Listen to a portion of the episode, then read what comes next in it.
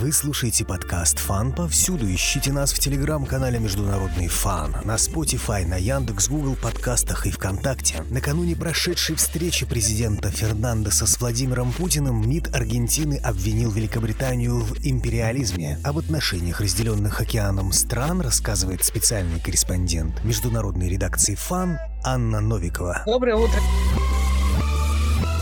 История на самом деле началась еще в период освоения континента. В какой-то момент, если я не ошибаюсь, это был 1814-12 год, на Атлантическое побережье англичане пришли с целью завоевания, то есть здесь уже, собственно, были испанцы и португальцы, но Британия сделала свою попытку. Собственно, история островов, мальвинских или фольклендских, это, наверное, самая яркое выражение этих отношений любви-ненависти, которые между Аргентиной и Британией имеют место быть. Если мы говорим об истории Мальвинских островов или Фольклендов, они принадлежали-то Аргентине. Если мы смотрим чисто исторический аспект, то это их территория. Она изначально принадлежала Риоплатскому вице-королевству. Ну, это до 810 года испанская колония. Это потому, что первыми там высадились испанцы. Дело в том, что высаживали высаживались там все по очереди. То есть высадились испанцы ушли, высадились французы ушли, такое тоже было, высадились англичане ушли. Это на самом деле достаточно некомфортная климатическая территория, на ней мало и плохо что растет она для жизни, в общем-то, не особо пригодна. Даже рыбная ловля вокруг островов, она тоже, в общем, сезонная. Живут они, собственно, только выращиванием каких-то овец, там, мелкого рогатого скота. Делать там особенно нечего. Предполагается, что под ними в теории может быть нефть, но это не особенно доказано. И если она даже есть, то в данный момент ни Аргентина, ни Великобритания не располагает технологиями для нефтедобычи в этом месте. А в основном, да, кто первый встал, того и тапки. То есть испанцы занесли эти территории в карту, и именно вице-королевство Рио-де-ла-Платы первым оформило на себя юрисдикцию архипелага. Ну и как бы никого это не парило довольно долгое время, потому что совсем это не лакомый кусочек. Но в 1833 году американский корвет «Лексингтон» разрушил китобойный порт аргентинцев на острове Солидат, это вот один из островов. Следом пришли англичане, и с этого момента они распоряжаются островами формально. Но это была не военная цель, это было что-то буквально типа учений или несчастного случая, что-то в этом духе. Но в данный момент это британская юрисдикция. Но когда появились американцы там в 1833 году, статус этих островов был британские заморские территории. А Аргентина стала требовать суверенитета и апеллировать к истории вот ко всем этим факторам, которые я раньше перечислила. Чтобы их рассудить, в 1965 году ООН начала разбирательство но процесс слишком затянулся. И если учесть тогдашние правительственные кризисы, как в Аргентине, так и в Великобритании, то есть мы это уже говорим о начале 80-х, становится очевидно, что это для обеих стран был удачный такой геополитический ход, и устраивал он, в общем, как Тэтчер, так и Галтьери. Галтьери — это что-то типа диктатора на тот момент было в Аргентине. Вынос фокуса внимания населения за пределы страны – это не изобретение Байдена и даже не Буша. Да, да. У Маргарет Тэтчер было полно собственных проблем. Шоферы бастовали, ирландцы поддавали огоньку терактами, ну и лорды английские, причем что консерваторы, что лейбористы, все никак не могли смириться с тем фактом, что у власти женщина, и вот она ими командует. Что касается Аргентины на тот период, то там в этот момент имела место военная диктатура, и у власти был военный по фамилии Галтьери. Ему никак было не наладить проблему с экономикой, там все было очень сложно в этом плане, и, как вы сказали, естественно, лучше всего работает отвлечение общественного мнения на какой-то внешний фактор. Это всем было очень выгодно на тот момент. И к чему привел конфликт далеких государств? Началась э, война 2 апреля. Считается, что она началась с шалости подрядчиков, нанятых для сбора железного лома на заброшенной китобойной станции на этих островах. Люди аргентинского бизнесмена по имени Константин Давыдов, кстати, слава богу, никому в голову не пришло до кучи притянуть к теме русскую угрозу. Возьми да и подними на острове Сан-Педро аргентинский флаг И это при том, что наняты они были, в общем-то, англичанами. Типичный такой аргентинский юмор, который англичане не поняли. Ну а дальше понятно, что силы были неравны, война продлилась всего несколько месяцев. Аргентинцы понесли довольно серьезные потери. Например, у них был подбит грузовой крейсер «Белграно», Хоть он был и старый, но это до сих пор считается, что нападение на него было неправомерным и неоправданным. Погибло 323 аргентинца, что составило практически около половины всех людских потерь в Фольклендской войне. Но аргентинцы тоже, в общем, кусались где могли. Например, они утопили эсминец «Шеффилд» и нанесли достаточно серьезный удар по контейнеровозу «Атлантик Конвейер», Потопить не потопили, но он лишился дорогостоящего груза, который перевозил. Ну и достаточно интересным был эксперимент аргентинских кулибиных с французскими экзосетами. Это вот ракеты модификации море-море и море-воздух французские. Они ухитрились подбить эсминец «Гламорган», который обстреливал аргентинских пехотинцев на острове Солидат. Тем не менее, закончилась война победой Британии. Ну, они высадили военных, во-первых, а во-вторых, собственно, цель была достигнута. За счет этого Тэтчер самоутвердилась, завоевала себе определенные позиции и вес в Конгрессе. А вот Галтире пришлось тяжело, конечно. Ему пришлось от власти отойти. То есть атака как раз экзосетов была, если я не ошибаюсь, 12 июня. Ну и через несколько дней война уже как таковая была закончена капитуляцией Аргентины. В результате Аргентина признала острова великобританскими. Ну, у нее, собственно, не было другого выхода, но они подали в Гаагский суд то есть признать-то признали, но идею, скажем, отвоевать их себе, оставить их себе, непонятно, правда, зачем, не оставили. То есть вот, например, здесь не употребляется топоним Фольклендские острова, здесь говорят о Мальвинских островах, Мальвинос, да, и на любом заборе обязательно можно найти граффити насчет того, что Мальвинос наши, и вот это вот все. Собственно, англичане не только посредством войны остались с этими островами, они ведь как сказали, что суверенитет Фольклендов не обсуждается, да, то есть изначально их за собой оставили, но исключение может стать пожелание островитян. В итоге в 2013 году этот референдум был проведен, и островитяне предпочли остаться британскими гражданами. Но тут, опять же, ничего такого странного нет, и это как бы была подстава уже заранее, потому что континентальных аргентинцев там практически никогда не было, по тем причинам, которые мы упомянули в начале. Климат неподходящий. Поэтому с 833 года на архипелаге проживают потомки английских моряков и коммерсантов. Их больше устраивало подданство Великобритании. Говорят они на английском языке, не на испанском. Нет, нет, на испанском они не говорят. Чтобы попасть на острова, аргентинцам нужна британская виза? Нет, нет, спокойно летают туда-сюда. Более того, там достаточно большое военное кладбище аргентинское, и за ним ухаживают местные в основном. Не, никаких конфронтаций нет. То есть это все обыгрывается чисто на уровне дискурса, потому что ну, обязательно нужно, чтобы кто-то сказал «Мальвинос наши», как бы все начинают кричать Это такая считалочка для подпрыгиваний. Но не более того. То есть большинство аргентинцев вам скажут, что «Мальвины наши», но очень мало кто соберется действительно на этот специфический курорт, хотя бы даже с целью экскурсий. Пока там не нашли нефть. Теоретически, да. Вся вот эта зона Южной Атлантики предполагается, что там на некотором расстоянии от дна что-то такое есть. Но технологий и возможностей для вложения пока нет. Причем, насколько я понимаю, англичанам сейчас тоже не до этого.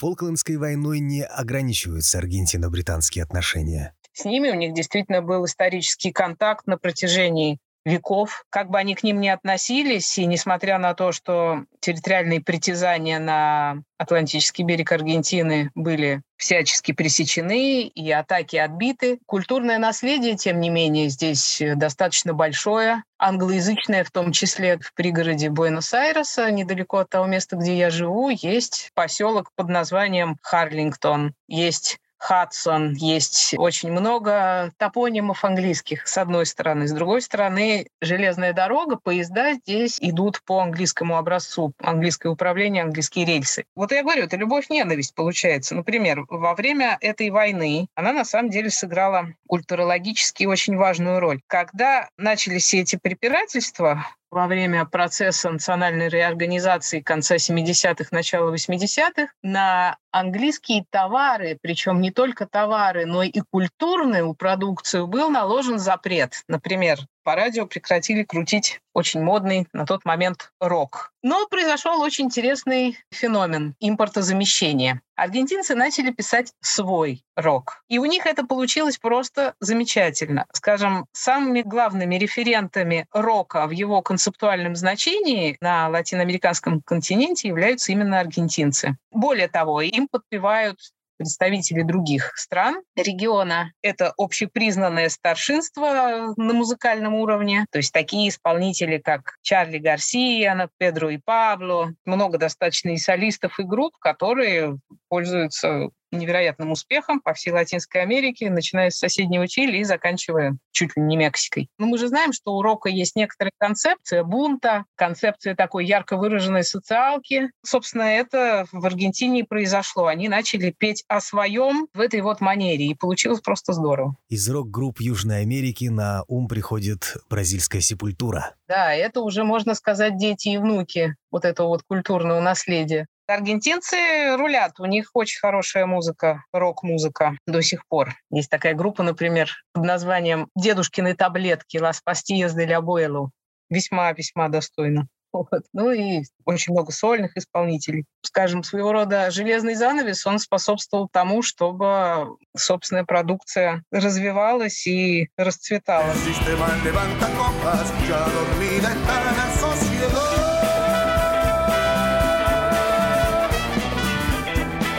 Отражается ли позиция аргентинских чиновников против англоязычного мира в международных организациях? Аргентина сейчас высказывается только на ту тему, чтобы ей скостили долг МВФ или бы дали денег кто-нибудь на его уплату, потому что там уже процентов набежало немало, и, в общем, ситуация критическая. Сейчас они плохо-бедно какой-то договор заключили, но это отсрочка. А тогда вообще здесь же правящая коалиция уже много лет левоцентристского толка, они, да, они поддерживают Венесуэлу, они поддерживают Никарагуа. В этом плане американцам они не очень удобны. Ну, они должны уже всем на свете. Они и китайцам должны, они и Парижскому клубу должны, и МВФ, получается, 64 миллиарда практически с набежавшими процентами. Нет, у них ситуация сейчас такая, что особо не повысказываешься.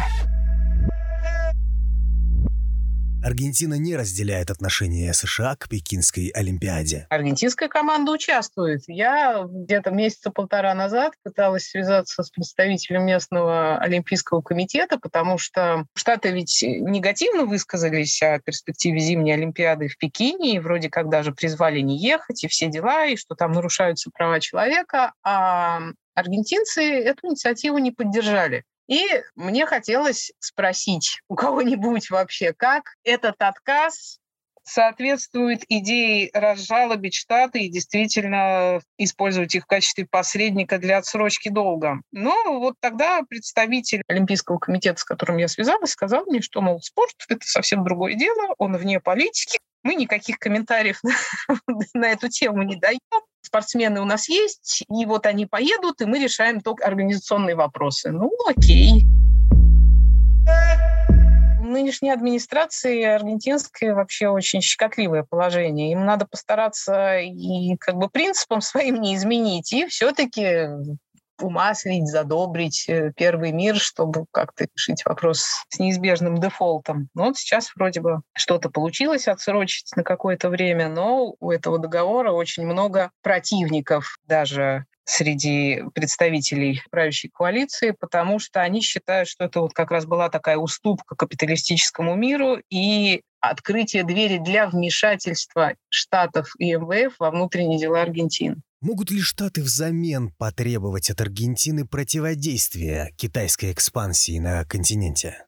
Я думаю, что особо они помешать не могут. Китайцы тут везде уже очень успешно просочились. И в Чили, в соседнем, и в Аргентине, и в Бразилии. Их тут везде много, и с каждым разом делается все больше. Я не думаю, что Штаты им как-то могут воспрепятствовать. По крайней мере, пока не озвучивалось никаких условий в этом духе. Недавно Си Цзиньпин выразился в отношении Фолклендских островов и присоединении Аргентины инициативе «Один пояс, один путь». Как это повлияет на британо-аргентинские отношения? Ну уж точно они не улучшатся, особенно если судить по реакции англичан на это заявление. Логику китайцев понять можно, то есть они наверняка учитывая финансовую ситуацию Аргентины, не ждут того, чтобы Аргентина им вернула 2,5 миллиарда долларов, которые им должна, но, видимо, рассчитывают счет этого долга попасть на аргентинский рынок и потихонечку себе таким образом Аргентину присоединить. Общеизвестный факт, что здесь сейчас китайцы собираются строить третью атомную электростанцию, потом у них всякие разработки на юге, в том числе и шахтовые нефтяные. Я думаю, что это их интересует на данный момент больше, чем деньги. Ну а англичанам останется только огрызаться, потому что они реального влияния на аргентинскую ситуацию в данный момент не имеют никакого. Могут ли они повлиять на Аргентину через своего партнера Соединенные Штаты Америки? Могут, но косвенно. И только со стороны долга МВФ считается, что американцы походатайствовали в определенном смысле перед МВФ за отсрочку выплат этих. Хотя это не факт, ничего официального здесь нет. Так или иначе, они пытались манипулировать Аргентиной, в частности, еще до начала Олимпийских игр в Китае Американцы как бы намекнули, что им не понравится участие Аргентины в этом деле, но Штаты слишком далеко, и у них слишком много своих собственных проблем. Я тоже не думаю, что вот у них есть какие-то реальные рычаги, чтобы Аргентине сделать плохо. Потому что даже тот договор, который в итоге с МВФ был подписан, он нельзя сказать, что прям является решением аргентинских проблем. Это долг, в принципе, он где был, там и остался. Просто рассрочку слегка увеличили. А как вы считаете, может ли Аргентина обратиться к китайской военной помощи в решении того же Фолклендского конфликта? Только на уровне давления. Но я думаю, что сейчас фолклендская тема вообще не актуальна. Я была удивлена, например, тем, насколько небольшой резонанс этот эпизод вызвал непосредственно в аргентинских СМИ. То есть нужно приложить некоторые усилия, чтобы найти информацию. Она не бросается в глаза, она не находится на первых полосах полосах. На первых полосах как раз-таки сейчас долг МВФ, связанные с этим пертурбации с сокращением субсидий на свет внутри Аргентины, внутриполитические проблемы, раскол, в частности, в правящей коалиции, опять же, из-за подписания этого договора. То есть тема Фольклендов как бы идет всегда вторым-третьим планом, и я так понимаю, что ее поддерживают только для того, чтобы в случае чего переключить фокус внутреннего общественного мнения на эту проблему. А в принципе, как мы уже с вами говорили, там нет практически аргентинцев, там аргентинцы не видят никаких серьезных перспектив. Эти острова в некотором роде дело принципа, что ли, ну и какая-то вермишелина, да, чтобы можно было, например, разгневанному обществу сказать, а вот, а вот, а вот они не Фолькленды, а мальвинские, например. Ну и общественное мнение тут же переключится с каких-то других вопросов, которые его раздражают, вот на этот. Поэтому я не думаю, что просто вот это станет во главе угла, и можно будет под это дело требовать или просить военной помощи Китая. Это в любом случае второстепенный или даже третьестепенный вопрос для Аргентины сейчас. И слишком далеко это все от Великобритании в том числе, и колониальная политика, я так понимаю, осталась сильно в прошлом для англичан. Что касается китайцев, они пытаются сейчас всячески играть на Аргентину, потому что их интересует в первую очередь территория, то, чего не хватает им самим. Их интересует территория, их интересует возможность для экспансии экономической, исследовательской, какой угодно, может быть, даже и военной, но, скорее всего, речь идет об экономике. Тут много всяких ресурсов интересных для Китая, природных и чисто на уровне пространства. Остальные выпуски подкаста «Фан» повсюду вы можете послушать в группе ВКонтакте, в телеграм-канале «Международный фан», на Яндекс подкастах, на Spotify и Google подкастах. Об отношениях Великобритании и Аргентины рассказала специальный корреспондент международной редакции «Фан» Анна Новикова. Всего вам хорошего.